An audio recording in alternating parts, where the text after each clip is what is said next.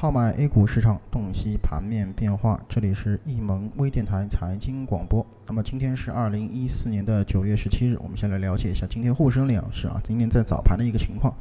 那么今日沪深两市早盘是小幅高开啊，盘中一度迅速上涨。那么可惜呢，后市又冲高回落。那么随后我们可以看到啊，在整个权重股开始有所发力啊，那么像地产、工程机械、保险等一些的板块，资金开始形成回流。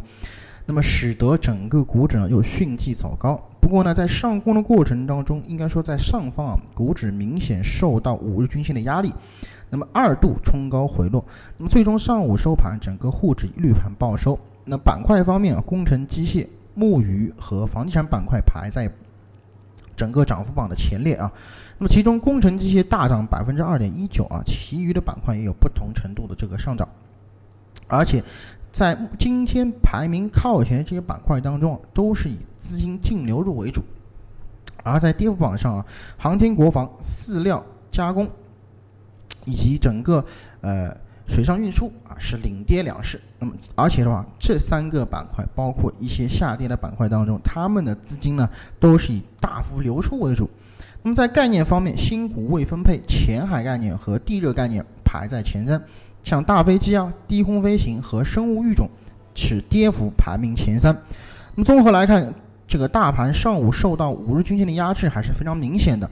那么今日午后是否能够形成顺利的突破啊？那么这是非常关键的一个一个节点，而且这个节点很有可能是短线走势强弱的一个分水岭。那么如果能够上攻上去，那么短线还是有可期待的；如若不然，则会使形态发生一定的变化。那么此时除此之外，我们可以看到短周期操盘线六十分钟线上依然保持蓝色持币，而且发出买点条件至少要在两千三百四十四点以上，且要有量能的配合。那么所以说，短期如果能够上穿均线的话，至少对于短周期发出买点是一个很好的依托现象。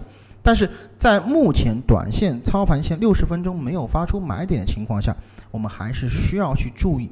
整个在震荡过程当中下跌的一个风险。好了，以上就是今天盘面点评啊，所有内容咱们更多的交流分享，请大家持续关注我们的易盟微电台，我们下次节目再见。